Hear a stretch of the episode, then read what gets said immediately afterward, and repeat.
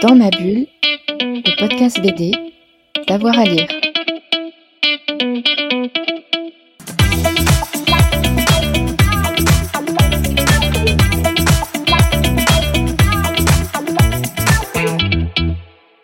C'est vieux, mais euh, moi ça m'a un peu secoué les puces quand j'étais adolescente. C'est euh, Akira de Katsuhiro Otomo.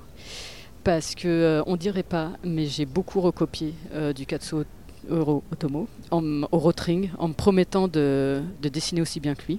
C'est totalement raté.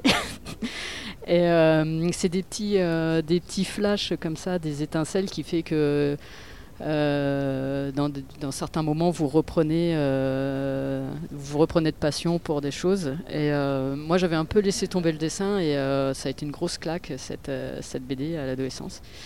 En plus, il fait super bien les cheveux, les explosions et les pieds. Enfin, vraiment, enfin bref, euh, tout ce qui est dur à, faire. Euh, moi, j'aime bien aussi euh, l'univers de Frédéric Peters. J'avais. il y a pas, oui.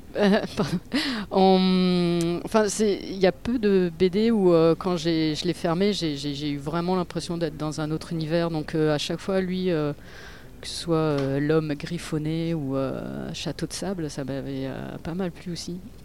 Il a vraiment une, dimension un peu cosmique, je sais pas comment dire. Et j'ai vraiment, enfin, j'ai l'impression d'entrer au cinéma avec lui et, de ressortir d'une salle de ciné, ce qui est, ce qui est, pas toujours le cas dans les BD. Et sinon, plus récemment, ouais, j'ai bien aimé la, la BD de Florence Dupré-Latour parce qu'on a eu à peu près, euh, pas, tout à fait, mais j'ai eu une enfance un peu similaire sur certains points. Et euh, je trouve que c'est bien énervé comme, euh, comme, comme ça doit l'être. Quoi.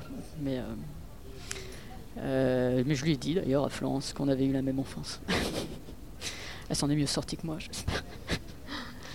Dans ma bulle, le podcast BD, d'avoir à lire.